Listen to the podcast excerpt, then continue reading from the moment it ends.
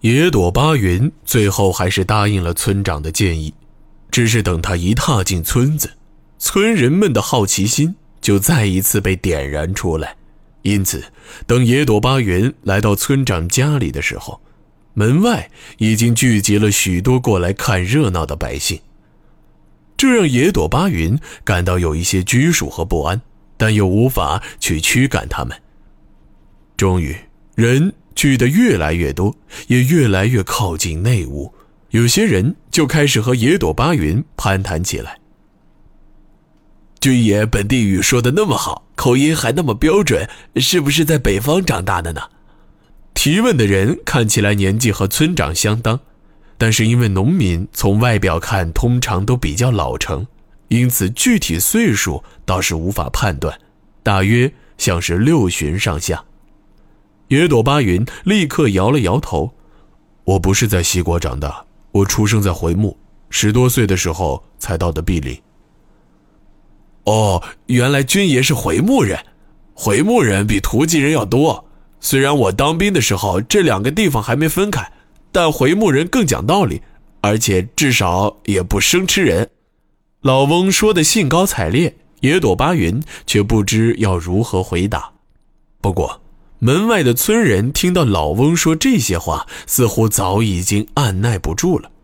老刘头，你胡说什么？你当兵大半年不就回来了吗？不是骑马拴断腿了吗？你见过土鸡人吗？你懂个屁！那老翁突然面红耳赤地反驳道：“我是因为战斗受的伤，不然怎么回来了还能分到土地？”众人听罢，立刻又是一阵哄笑。老翁不折不挠地甩动起手臂，做出要教训人的样子，大声叫喊道：“你们懂什么？懂什么？一群土包子！”村长这时刚刚从灶房出来，见到门口挤满了人，立刻怒气冲冲地朝人群叫喊道：“快回去，都滚回家吃饭去！凑什么热闹？做什么？你赶什么赶？这位军爷又不是你家的客人，是我们村的客人，聊个天怎么了？吃你家东西了吗？”众人虽然不敢直接顶撞村长，但因为老翁起了头，也都跟着起哄起来。村长虽然阴沉着脸，但显然也不敢得罪这老翁，就只能去驱赶其他的人。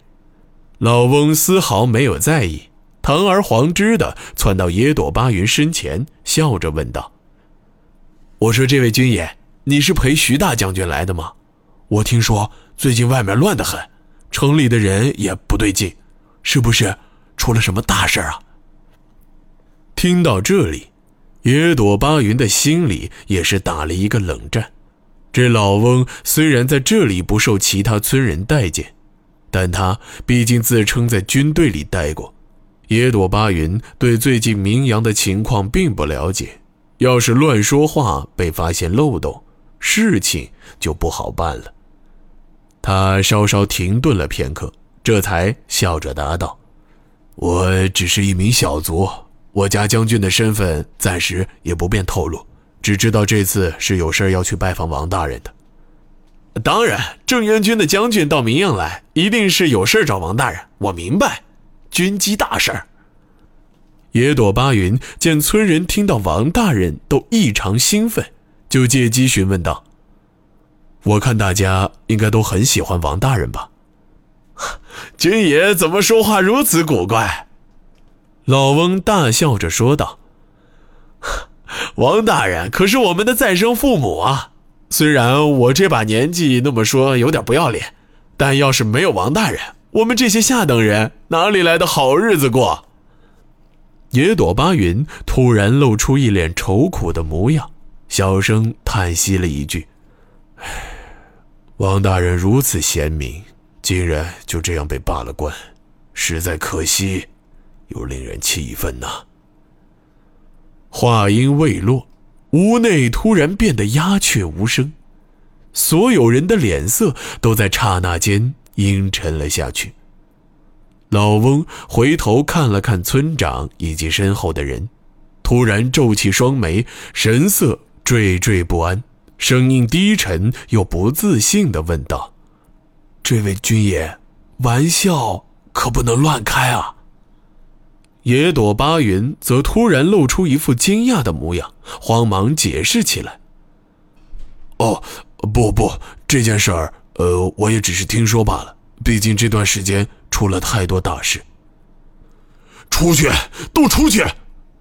村长终于开始大发雷霆，他怒气冲冲地走到玄关前，将所有看热闹的人，除了老翁之外，全都赶了出去，然后迅速反锁上门。